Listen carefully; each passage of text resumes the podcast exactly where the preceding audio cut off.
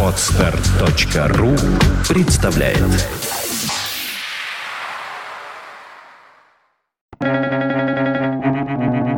Свободное радио Компьюлента Лучший способ узнать, можете ли вы доверять кому-то, это доверять ему. Эрнест Хемингуэй.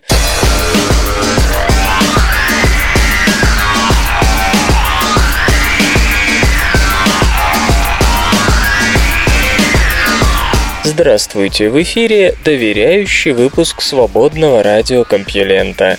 И вы слышите Лёшу Халецкого. Поздравляю вас с началом рабочей недели. Наступило лето, кто-то уже в отпуске, кто-то еще работает, как я, а солнце за окном манит на улицу, а не сидеть в офисе. Да, кстати, вы помните, что у свободного радиокомпьюлента есть комментарии? Вы можете оставлять свои пожелания, претензии, в принципе, некоторые слушатели так и делают давно. Думаю, в течение лета буду что-нибудь менять. В структуре нашей программы, в оформлении. Комментировать можете на сайте Компьюленты, в iTunes. Кстати, по поводу iTunes. Почему-то там уже три варианта СРК. Один из них оригинальный, Второе – ретрансляция с под FM. И третье – ретрансляция с podstar.ru. Не знаю, зачем там появились все эти ретрансляции, этим не я занимался. Но я вам рекомендую, если вы подписаны на них, лучше переподписаться на оригинальный канал. Просто потому, что вы будете быстрее тогда получать выпуски. Мне кажется, это удобнее. Ладно, что-то вступительное слово у меня затянулось. Давайте перейдем к новостям. Их сегодня много. Поехали. Наука и техника. Voyager 1. До межзвездного будущего осталось совсем немного. Данные, полученные с космического аппарата NASA Voyager 1, показали, что почтенный исследователь вошел в область пространства, где интенсивность заряженных частиц, попадающих в Солнечную систему извне, заметно выше прежних показателей.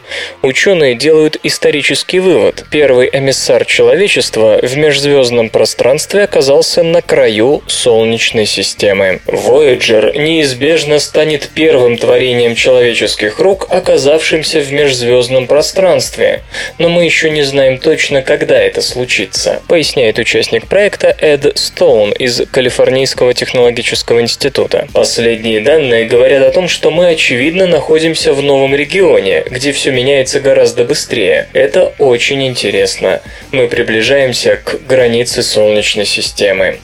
Информация, проделавшая путь в 17 миллиардов 800 миллионов километров и 16 15 часов 38 минут от Voyager 1 до антенн сети дальней космической связи НАСА представляет собой сведения о количестве заряженных частиц, измеренных двумя мощными телескопами на борту 34-летнего космического корабля. Эти частицы произведены сверхновыми в окрестностях нашей системы. С января 2009 по январь 2012 года имело место постепенное увеличение примерно на 25% количества галактических галактических космических лучей, регистрируемых Voyager, рассказывает господин Стоун. Совсем недавно мы заметили очень быстрый рост в этой части энергетического спектра. С 7 мая столкновения с космическими лучами увеличились на 5% в неделю и на 9% в месяц. Это лишь один из трех факторов, которые указывают на новую эру в освоении космоса. Два других пока не зарегистрированы. Второй – интенсивность энергетических частиц, образующихся внутри внутри гелиосферы. Хотя в последнее время происходит их медленное снижение, пока не было стремительного падения, которого следовало бы ожидать в том случае, если Voyager прорвется к границе Солнечной системы. Третий и окончательный фактор заключается в существенном изменении направления силовых линий магнитного поля, окружающего аппарат. Пока Voyager по-прежнему находится в пределах гелиосферы. Эти силовые линии тянутся с востока на запад. В межзвездном пространстве они будут будут ориентированы в большей степени на север-юг. Эксперты анализируют показатели приборов Voyager на наличие двух последних факторов. Вердикт будет вынесен через несколько недель. Voyager, запущенные в 1977 году, пребывают в добром здравии. Voyager 2 находится на расстоянии 14 миллиардов 700 миллионов километров от Солнца. Предложена новая датировка образования Панамского перешейка. Согласно общепринятой теории, Панамский перешеек образовался всего несколько миллионов лет назад. Однако геолог Карлос Харамильо из Смитсоновского института тропических исследований США Панама обнаружил там окаменелое дерево возрастом 20 миллионов лет. И эта находка грозит переворотом в представлениях об истории нашей планеты. Дело в том, что появление перешейка между двумя Америками сыграло важнейшую роль в изменении изменении течений океана, что принято объяснять наступлением эпохи ледниковых периодов, которая продолжается по сей день. Панама активно расширяет свой канал, дабы в нем могли разминуться самые современные суда. Археологам представили возможность поработать бок о бок со строителями, и господин Харамильо возглавил группу из 40 ученых. До недавнего времени считалось, что еще 3 миллиона лет назад Атлантический и Тихий океаны соединялись в этом месте широким широким и глубоким морем. Затем континентальные плиты столкнулись, и между океанами поднялась цепь островов, образовав в конечном итоге Панамский перешеек и завершив многолетнее одиночество Южной Америки. Но господин Харамильо и его коллеги предложили новую модель. Большая часть Панамы с мелкими и узкими каналами существовала уже 12 миллионов лет назад.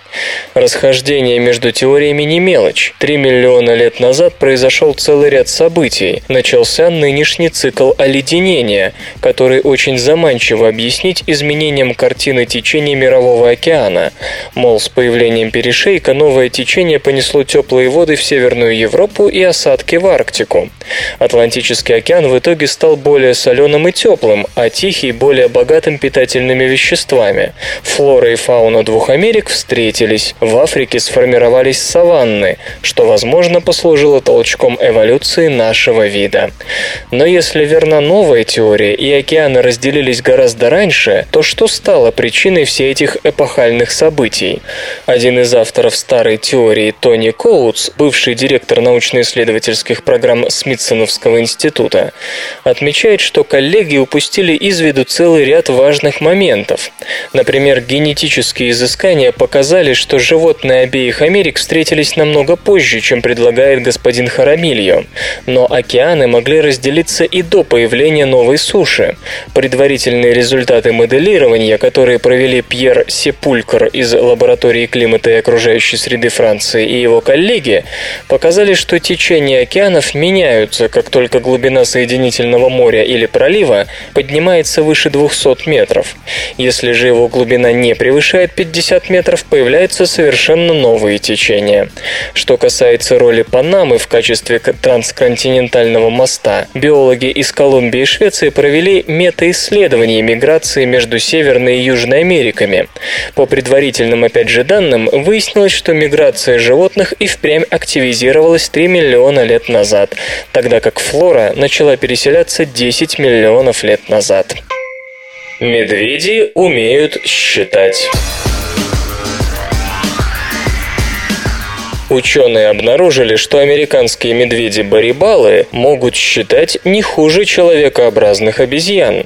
Вряд ли кто-то сомневается, что способность считать присуща только самым высокоразвитым животным, то есть высшим приматам, воронам и попугаям. Речь идет не об обычном сравнении меньше-больше, а об умении различать именно количество предметов. Но искали ли мы эту способность у других видов? Как показали эксперименты исследователей из Университета Окленда, Новая Зеландия, американские медведи-барибалы могут, как и приматы, различать большее и меньшее количество. Хотя у барибалов самый крупный мозг среди хищников, ученым как-то не приходило в голову изучать их умственные способности во всех подробностях. В эксперименте медведей сажали перед сенсорным экраном, на котором они должны были сделать выбор сначала между меньше и больше – животные выбирали между двумя наборами точек и при верном ответе получали вознаграждение. Для одного медведя правильным ответом был больше, для двух других – меньше. Но как раз способность отличать меньше от больше не столь редка среди животных. Это умеют делать многие. Ученых же интересовало, смогут ли медведи именно посчитать точки. Чтобы это узнать, эксперимент модифицировали, варьировали способ расположения точек или же затемняли часть площади, на которой точки находились. Но само их число не меняли, то есть варьировали плотность расположения. Более того, в некоторых вариантах теста медведи заставляли следить за перемещающимися точками. В статье авторы отмечают, что животным действительно было легче решить задачу, если число точек и площадь под ними примерно совпадали. Но при этом медведи могли абстрагироваться, так сказать, от конкретной геометрии и выбрать большее число точек, даже если они занимали меньшую площадь. Такой же тест был выполнен и с человекообразными обезьянами. При сравнении обезьянных результатов с медвежьими оказалось, что один из трех медведей в этом смысле ни в чем не уступал приматам. Исследователи особо отмечают, что барибалы не отличаются общительностью, живут поодиночке, то есть социальные навыки вовсе не являются необходимым условием развития когнитивных способностей, по крайней мере некоторых из них. Ученые не исключают, что многие из психических особенностей, которые сейчас считаются исключительной привилегией приматов, распространены среди животных гораздо шире, чем нам кажется. Интернет и сеть. Сотовым операторам разрешат меняться абонентами напрямую. Министерство связи и массовых коммуникаций Российской Федерации, Минкомсвязи, отвергло идею о том, что для перехода абонента от одного оператора сотовой связи к другому при сохранении номера необходим специально назначенный посредник.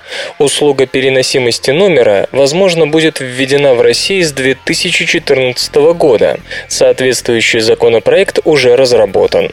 Однако против нее выступает большая тройка. По мнению телекоммуникационных компаний, введение этого сервиса потребует необоснованно больших затрат.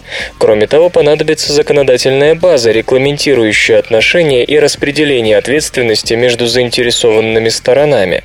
Данные о перенесенных номерах и их владельцах будут храниться в специальной базе, затраты на создание и поддержку которые лягут на операторов. По оценкам, единовременные расходы на ее формирование могут достичь 10 миллионов долларов. На последующее обслуживание якобы будет уходить до миллиона в год. Операторам также придется модернизировать собственную инфраструктуру для обеспечения работоспособности сервиса, на что может быть потрачено до 400 миллионов долларов.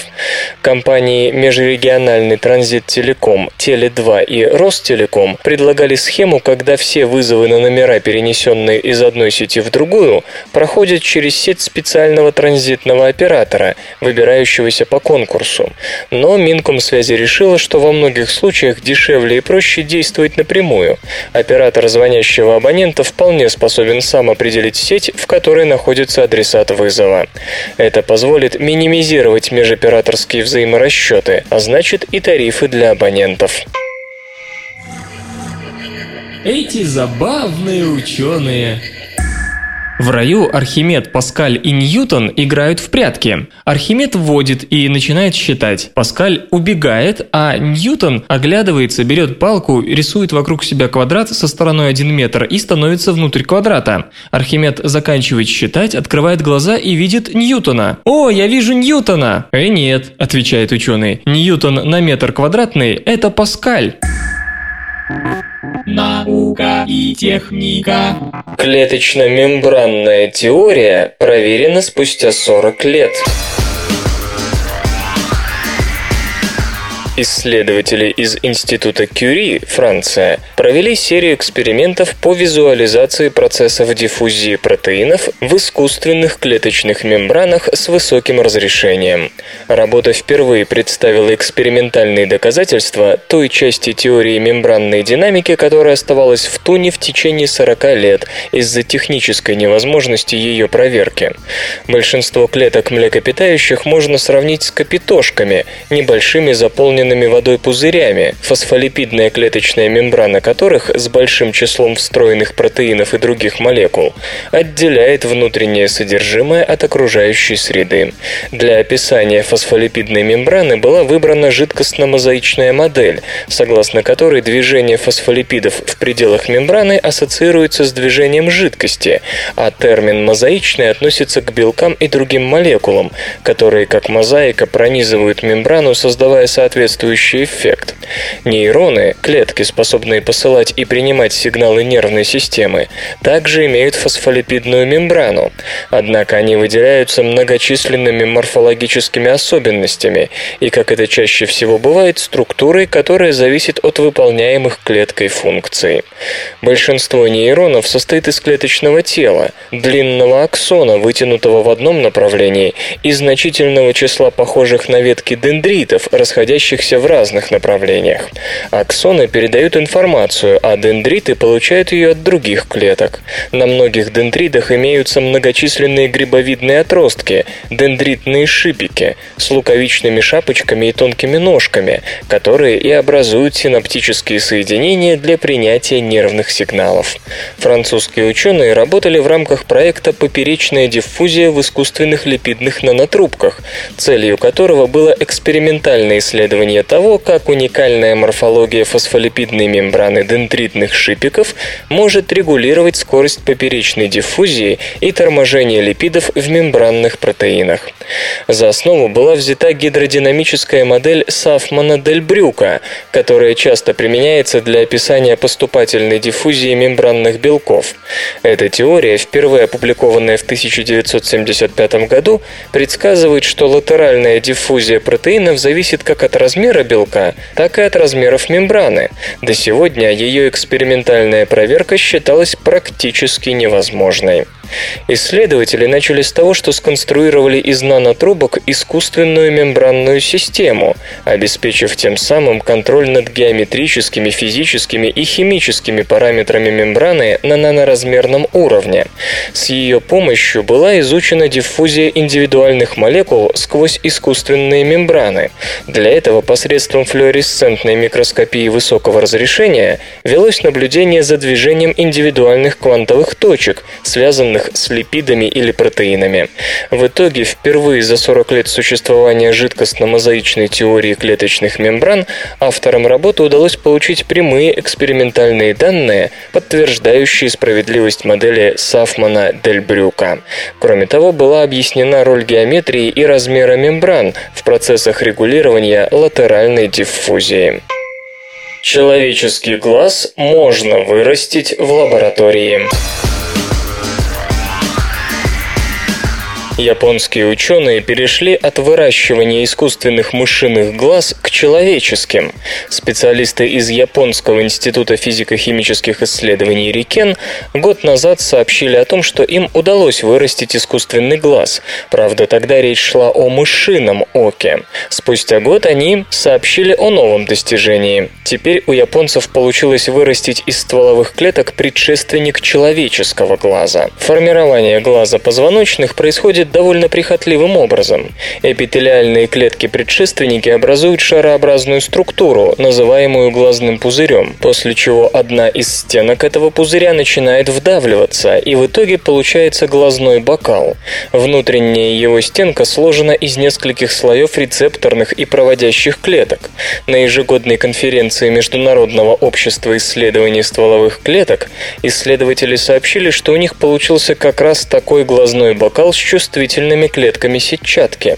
Глазной бокал человека в диаметре составляет 550 микрометров, будучи вдвое больше диаметра мышиного и десятикратно превосходя его по объему. Предшественник человеческого глаза формировался, естественно, дольше, чем мышиный, но ученых интересовало не это. Им важно было узнать, смогут ли стволовые клетки сами по себе уложиться в такую сложную структуру. Оказалось, что вся необходимая для этого информация от размера размера до формы есть в клетках, которые формируют глазной бокал, и помощь окружения им не нужна.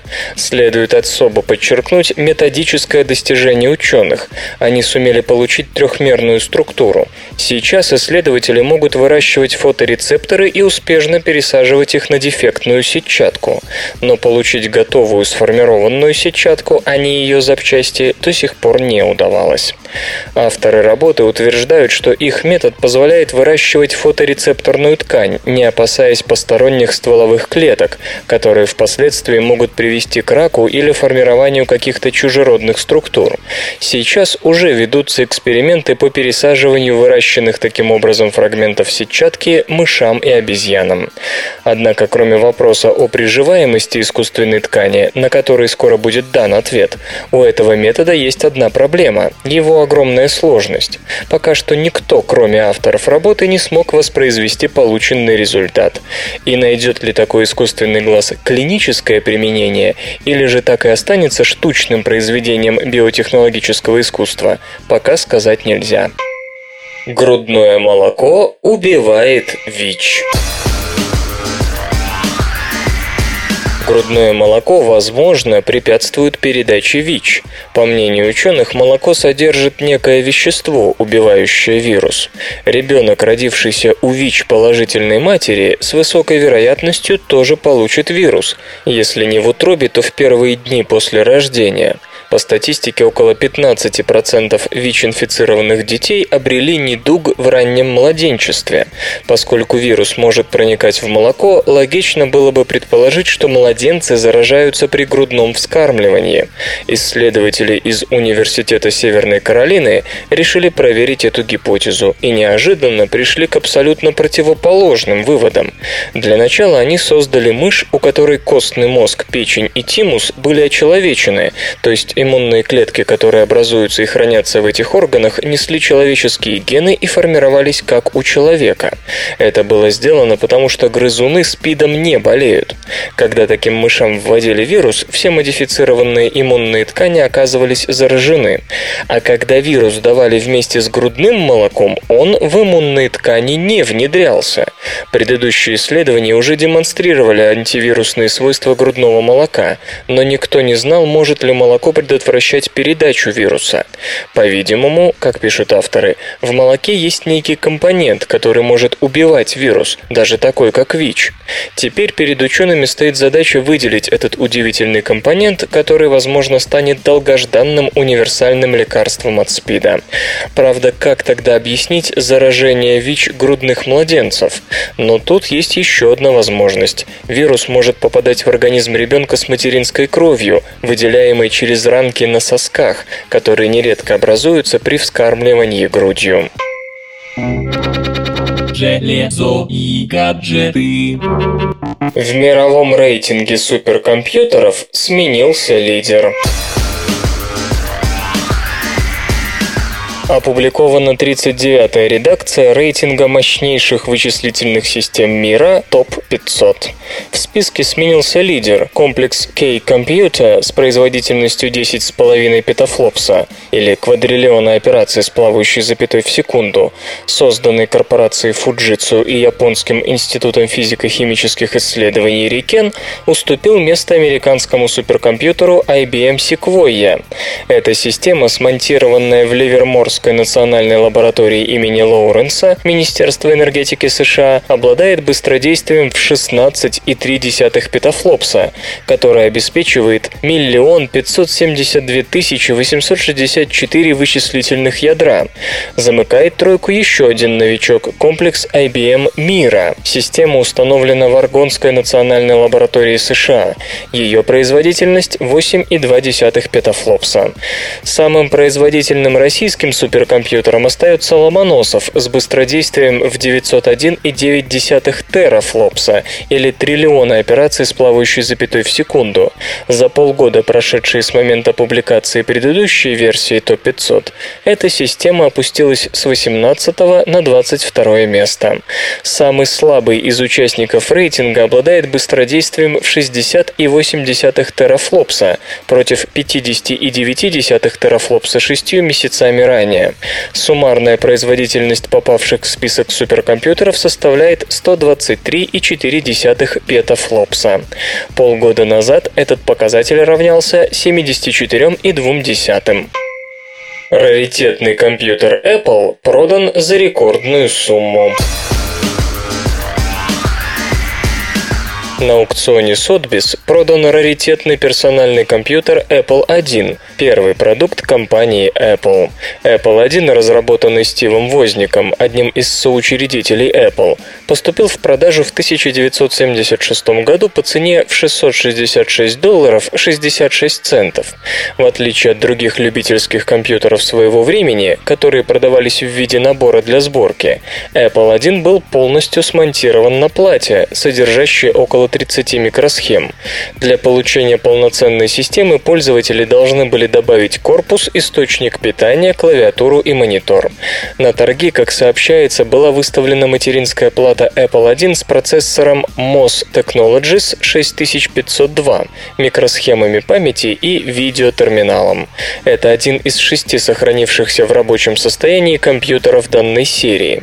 Изначально аукцион Sotheby's рассчитывал выручить от 120 до 180 тысяч долларов. Однако конечная сумма оказалась вдвое больше. Покупатель, пожелавший остаться неизвестным, заплатил за раритет 374 500 долларов. Покупка была сделана по телефону. Кроме того, с молотка ушла служебная записка Стива Джобса, написанная во время его работы в компании Atari в 1974 году. Документ из четырех листов приобретен за 27,5 тысяч долларов. Это также примерно вдвое больше предполагавшейся суммы в 15 тысяч долларов. Музычный перапынок.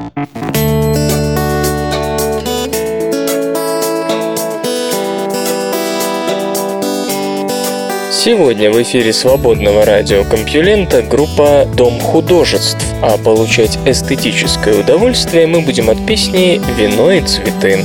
Дорогами, дорогами, холмистыми пологими, манящими далями, где раньше не бывали мы, попутными ветрами, километрами, метрами, городами и селами, печальными, веселыми, пейзажами, натурами, мешающими фурами, коттеджами, бараками, запрещающими знаками, дорожными буфетами, любимыми кассетами, бемолями, викарами, слепящими фарами. На спидометре 200 Завтра будем на месте Вдали от всех Встречать рассвет Только горы и море Шорох прибоя Вино и цветы Что любишь ты?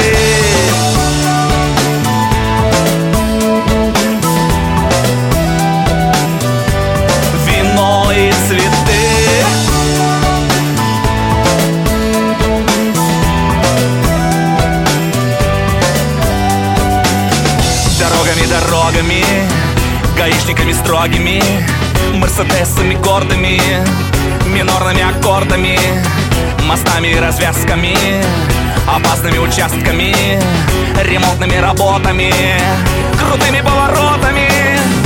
На спидометре 200 Завтра будем на месте Вдали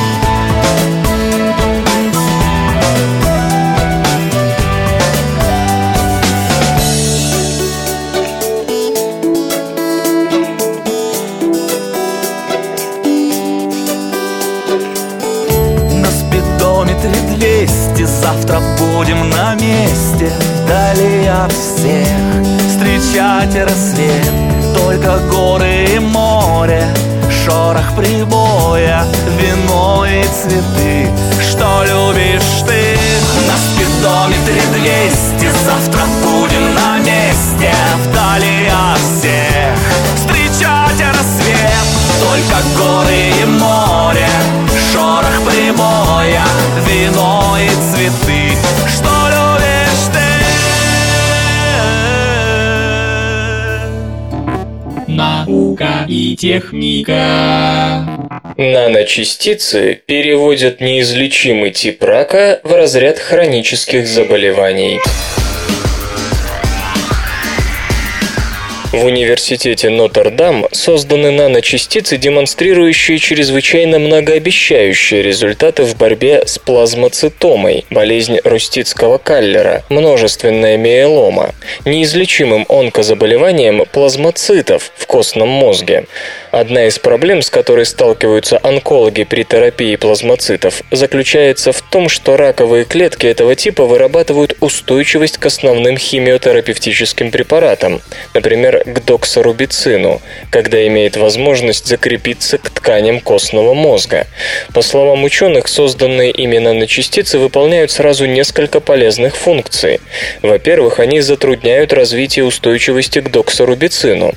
Во-вторых, способствуют тому, что раковые клетки активно поглощают загруженные в них лекарства. Наконец, они резко уменьшают общую токсичность препарата, действующего, как это водится, и на здоровые клетки. Наночастицы покрыты специальным пептидом, способным соединяться со специфическим внеклеточным рецептором плазмоцитомных клеток. Этот рецептор дает возможность злокачественной клетке прикрепляться к тканям костного мозга и таким образом запускать механизмы, позволяющие сопротивляться действию химических препаратов препаратов. Благодаря специально разработанному пептидному покрытию наночастицы связывают с рецептором, препятствуя прикреплению онкоклеток к костному мозгу. Кроме того, частицы являются переносчиками химиотерапевтических лекарств. После связывания наночастиц с рецептором они втягиваются внутрь клетки, где и происходит высвобождение препарата, который вызывает распад молекул ДНК раковых клеток и их последующую смерть. Предварительные тесты на мышах показали, что предложенная стратегия, помимо прочего, позволяет резко снизить токсичное воздействие доксорубицина, оказываемое им на другие ткани, в первую очередь на печень и почки. Кроме того, авторы работы полагают, что дальнейшие испытания продемонстрируют значительное снижение негативного воздействия этого препарата и на сердечную мышцу. В любом случае, предлагаемая стратегия на основе использования наночастиц уже показала многообещающие результаты в борьбе борьбе с плазмоцитомой, ранее считавшейся абсолютно неизлечимой. Раскрыт секрет враждебной желудочной бактерии. Бактерия Helicobacter pylori, открытая совсем недавно, в 80-х годах прошлого века, по-видимому, настолько обескуражила ученых, что даже успела за это время поменять свое название. Как оказалось, она способна вызывать хронические гастриты и язвы желудка, симптомы, возможность микробного происхождения которых наука раньше не верила, не без основания полагаясь на всю искупающую желудочную кислоту, не оставляющую шансов микробам на спокойствие спокойное существование. Однако микроорганизму удалось удивить научный мир и привлечь к себе значительное внимание. Исследователи из Орегонского университета наконец-то смогли установить, каким образом бактерии Helicobacter pylori удается избегать мест с наиболее высокой кислотностью. Это открывает новые возможности по инактивации враждебного микроорганизма без обращения к используемым сегодня стратегиям, кои слишком часто либо не работают, работают, либо являются причиной непереносимых побочных эффектов. К слову, стратегии эти бесхитростны, а имя им антибиотики широкого спектра. Но для того, кто нашел способ спокойно выживать в желудке и делать там свое черное дело, выработать устойчивость к антибиотикам не составит труда, что, собственно, и происходит. В статье, опубликованной в журнале Structure, ученые представили детализированную кристаллическую структуру бактериального рецептора TLPB, реагирующего на присутствие кислоты. Из нее следует, что рецептор имеет далеко выступающую часть – пас-домен, связывающий молекулу мочевины. Именно этот домен и служит бактерии зондом для оценки кислотности внешнего окружения. Замечу, что TLPB – первый бактериальный хеморецептор с внеклеточным пас-доменом, назначение которого точно установлено. Причем наличие пас-домена подтверждено также впервые впервые кристаллографическими данными. Столь полная информация о структуре рецептора позволила провести манипуляции с атомной структурой процеина, с тем, чтобы лишить его способности связывать мочевину и наглядно продемонстрировать, что именно молекула мочевины является ключом к удивительной способности бактерии чувствовать кислоту и избегать ее. Как оказалось, в том случае, если рецептор не может связывать мочевину, бактерия теряет всякую ориентацию и свою феноменальную способность прокладывать курс в сторону от самых кислых в данный момент мест в желудке. Таким образом, с медицинской точки зрения, наиболее важным результатом рассматриваемого исследования стало то, что не антибиотики страшны для бактерии Helicobacter pylori, а вещество, могущее подорвать способность ее внеклеточного пас-домена связывать молекулу мочевины. В этом случае все остальное за нас сделает желудочный сок. Обожающие чай мужчины очень рискуют простатой. Любопытная информация пришла из университета Глазго, Шотландия. Оказывается, мужчины, любящие чай, находятся в группе повышенного риска возникновения рака предстательной железы. Отчет об исследовании на эту тему публикует журнал Nutrition and Cancer. Шотландские ученые, 37 лет следившие за состоянием здоровья более чем 6 тысяч добровольцев, установили, что мужчины, потребляющие более 7 чашек чая в день, день болеют раком предстательной железы в полтора раза чаще тех, кто вообще не замечает этот напиток или хотя бы ограничивает себя четырьмя чашками в день. Исследование стартовало в Шотландии в 70-х годах прошлого века. Около 6 тысяч добровольцев в возрасте от 21 до 75 лет были опрошены на предмет употребления ими чая, кофе, алкоголя и сигарет. Также их спрашивали об общем состоянии здоровья, после чего был проведен проведен первоначальный медосмотр. Менее четверти из участвовавших в исследовании 6016 мужчин оказались энтузиастами чаепития. Из них в течение последующих 37 лет 6,5% столкнулись с неприятным диагнозом – раком предстательной железы.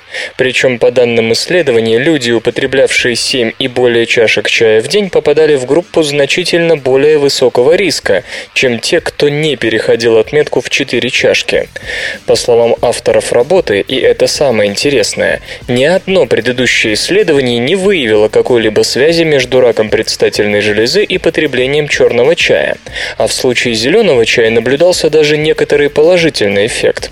Таким образом, несмотря на 37 лет исследований, не представляется возможным однозначно утверждать, является ли чай фактором риска или просто люди, пьющие много чая, вместо кофе, алкоголя и прочих напитков, в целом целом обладают более крепким здоровьем и чаще доживают до такого возраста, когда рак предстательной железы становится наиболее распространенным диагнозом. Ученые из Глазго замечают, что старались нормализовать данные с учетом фактора достигнутого возраста, но и тогда картина, к сожалению, принципиально не менялась.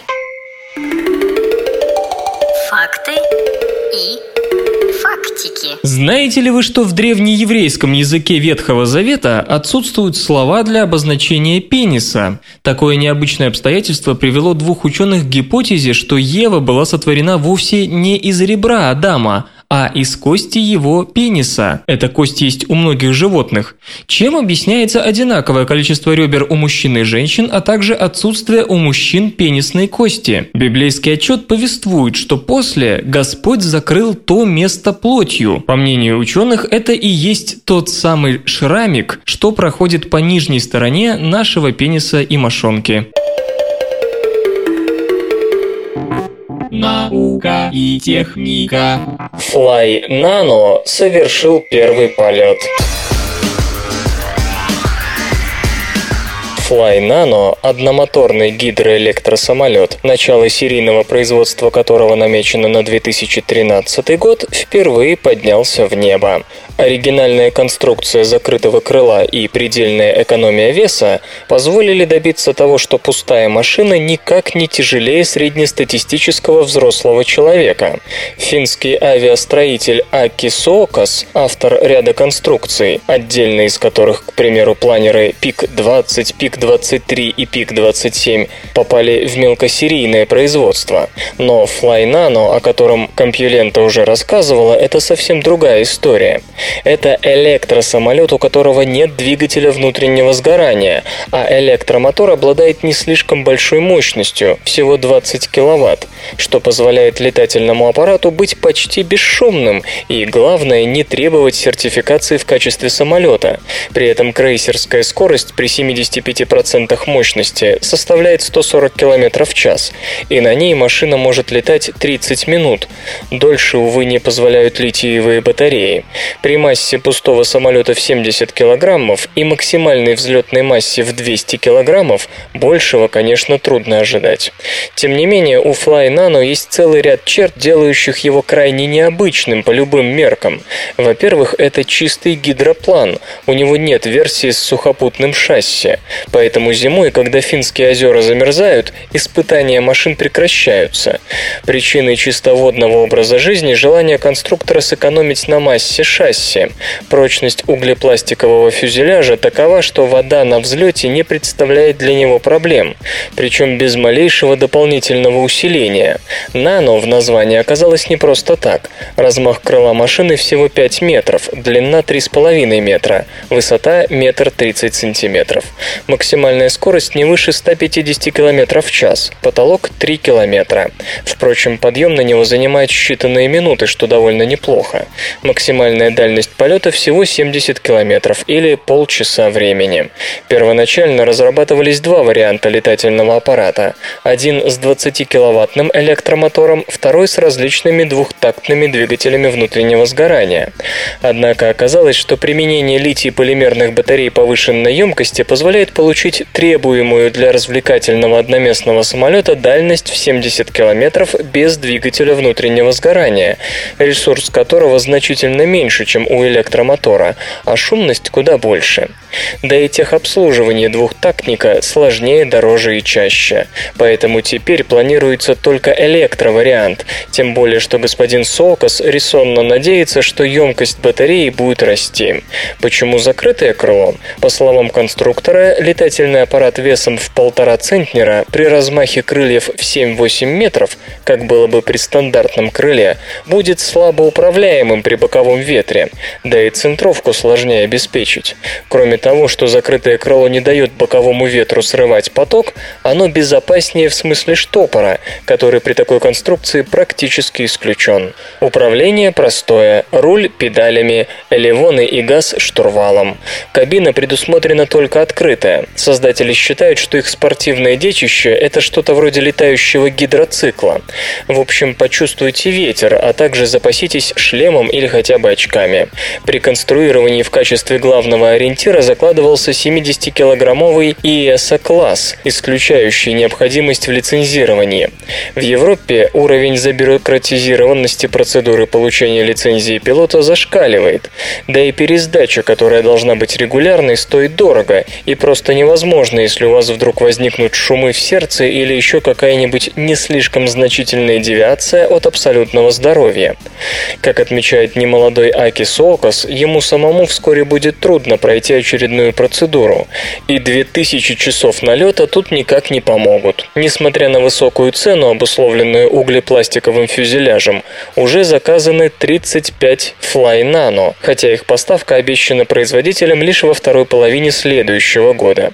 Стоит же машина 27 тысяч евро, а вместе с трейлером для транспортировки и хранения, ведь ангар в силу малоразмерности не нужен, 32 300 евро. Как построить самодвижущуюся лодку, которой не нужен двигатель? Вновь и вновь человек пытается доказать, что он не слабее природы. Небольшие водяные насекомые научились использовать градиент поверхностного натяжения воды, дабы с высокой скоростью передвигаться по ее поверхности, спасаясь от неожиданно возникшей опасности. В середине XIX века итальянский физик Карло Марангони обнаружил, что капли, находящиеся на поверхности жидкости с неоднородным распределением коэффициента поверхностного натяжения, начинают смещаться в ту область, где значение этой величины имеет максимум. Это явление получило название эффекта Марангони. И вот теперь финские ученые из университета Аальто и их коллеги из Израильского технологического института попробовали подчинить воле человека и это природное явление, доказав, что использовать его могут не только насекомые, но и полностью искусственные объекты. Исследователи создали микролодку, которая применяет для своего движения спирт, выступающий в роли летучего поверхностно-активного вещества. Хотя двигатель такому самобеглому аппарату не нужен, спирт все же может рассматриваться в качестве своеобразного топлива, которое расходуется в процессе движения. Итак, чтобы добиться желаемого, остроумные авторы сконструировали лодку, корпус которой представляет собой мембрану из наноцеллюлозного аэрогеля. Этот удивительный материал является одновременно супергидрофобным и суперлеофобным, а значит допускает использование лодки как на водной глади, так и на поверхности углеводородов. Пары таких органических соединений, скажем, этилового спирта, вполне способны проходить сквозь наноцеллюлозную мембрану.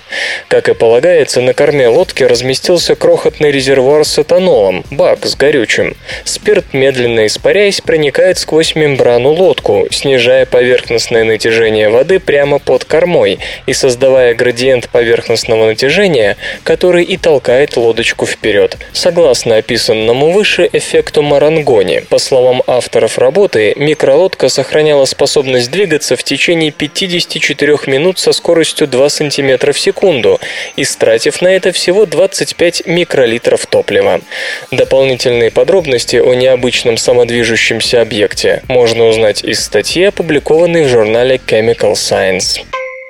Нейтроны, возможно, утекают в параллельный мир. Физики-теоретики Зураб Бережани и Фабрицио Нести из Университета Ла Акуилла, Италия, полагают, что в некоторых условиях нейтроны становятся зеркальными нейтронами. По их мнению, проведенные ранее эксперименты уже подтверждали такую теорию. И если она верна, проблема скрытой массы может иметь весьма нетривиальное решение – Исследование основывается на анализе данных эксперимента Анатолия Сереброва из Петербургского института ядерной физики имени Константинова и института Лауэ Ланжевена, Франция. Ученый измерил время жизни ультрахолодных нейтронов, находящихся в охлажденной нейтронной ловушке, способной содержать одновременно до полумиллиона нейтронов, а также зафиксировал факт потери нейтронов до 1% в силу неясных причин. Внимательно изучив скорость потери нейтронов в указанном опыте, Бережани и Нести пришли к выводу, что среднеквадратическое отклонение скорости их потери ловушкой в 5,2 раза превосходит нулевое, при котором для объяснения потери нейтронов применялся бы только их распад и утечка через стенки. При этом скорость их потери ловушкой неожиданно резко менялась в зависимости от полярности и силы прикладываемого к ловушке магнитного поля. Ловушка изолирована изолировалась от естественного магнитного поля Земли, но на нее преднамеренно воздействовали искусственным полем.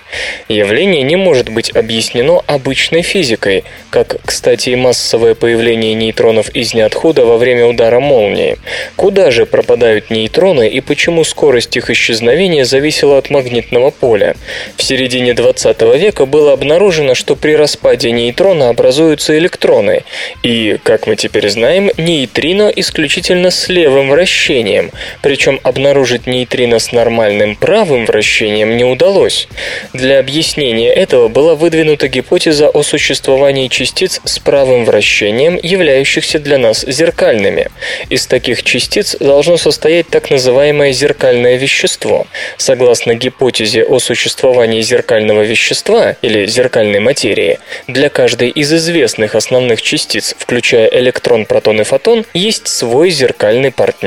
Авторы работы полагают, что эксперимент с нейтронной ловушкой показывает нам существование зеркального нейтрона.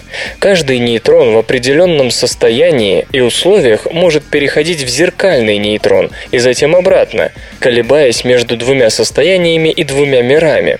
Согласно теории, вероятность такого перехода зависит от присутствия магнитного поля, удерживающего нейтроны в ловушке, а значит ее можно зафиксировать экспериментально.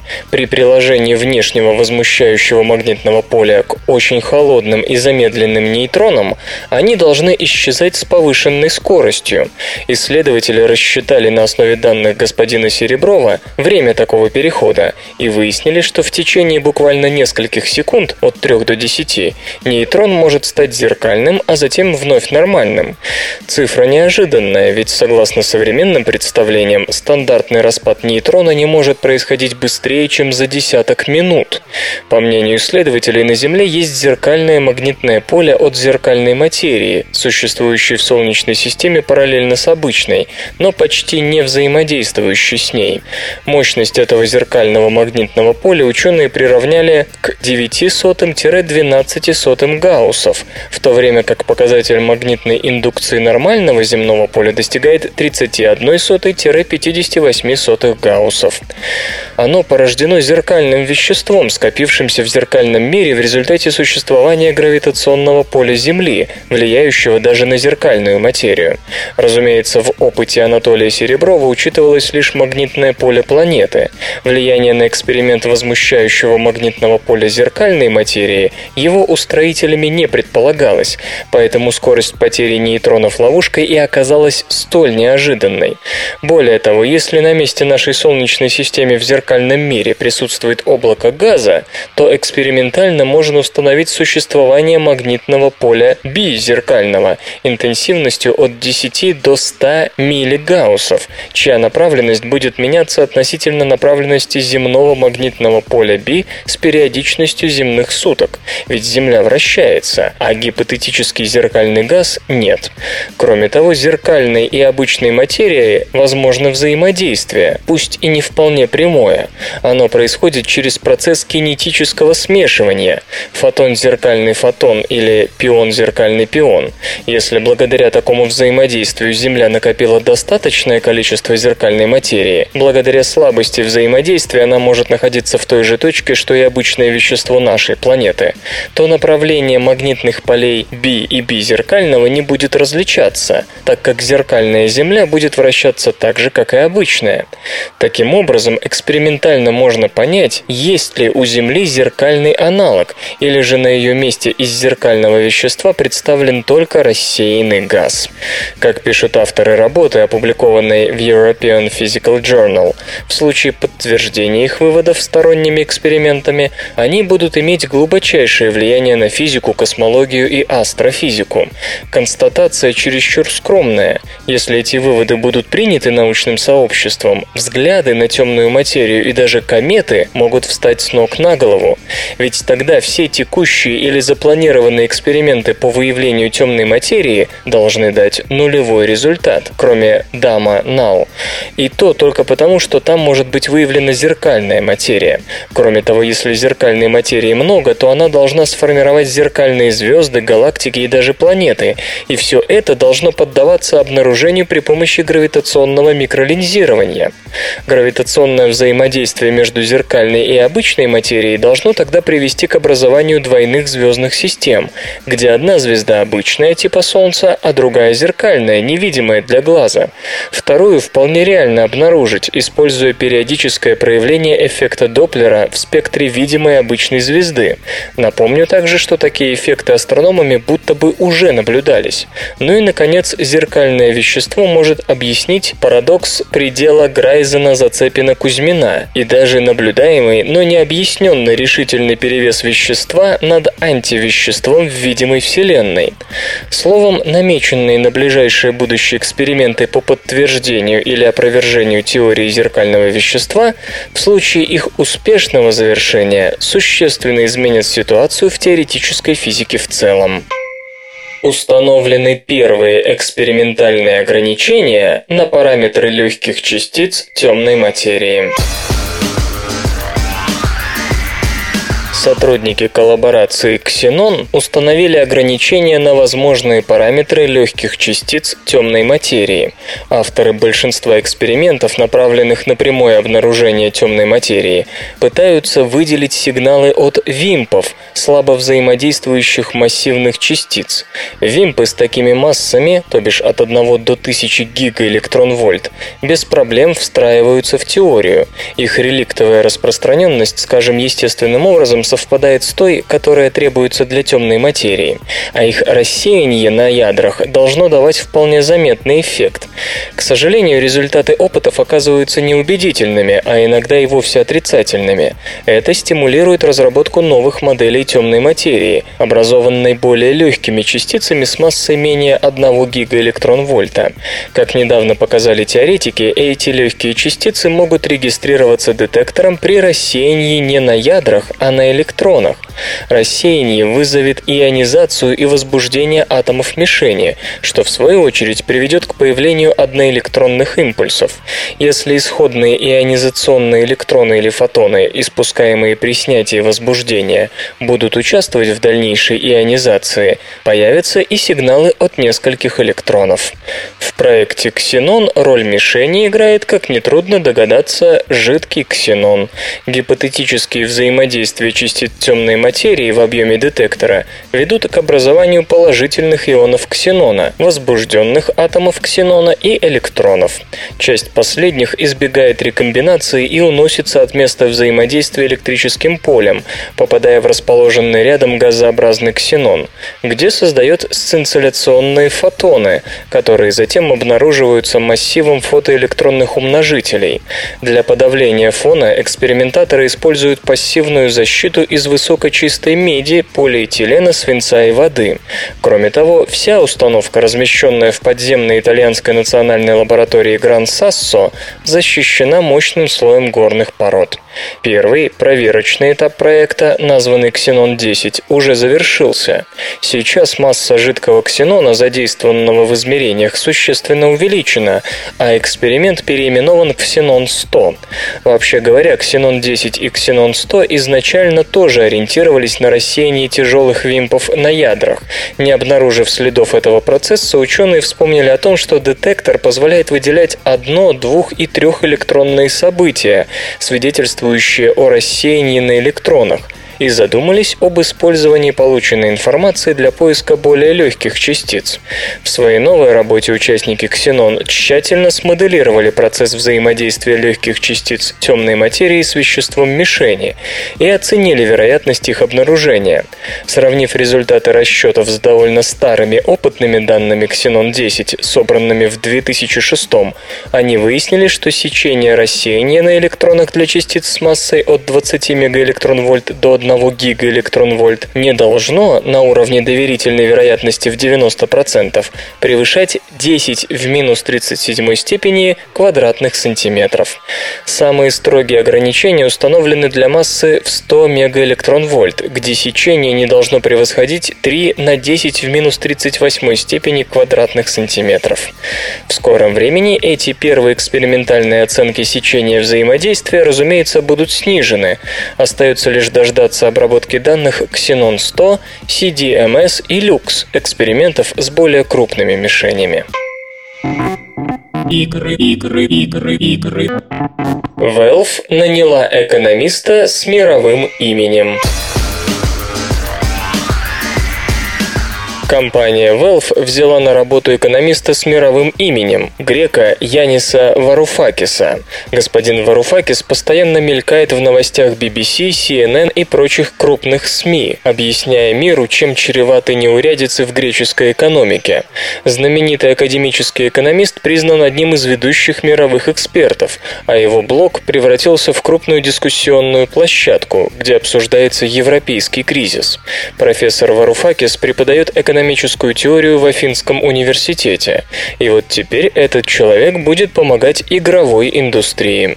Директор Valve Гейб Ньюэлл связался с экономистом в октябре прошлого года, после того, как понял, что цифровая экономика имеет много общего с происходящим в Греции и Германии.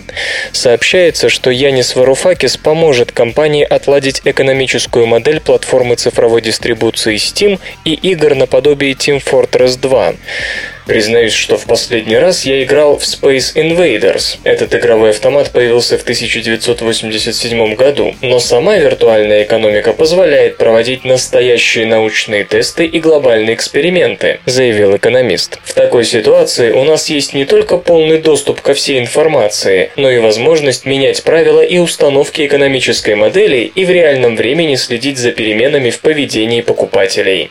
51-летний профессор описывает систему Steam как настоящий рай для ученых-экономистов. Свободное радио Компьюлента.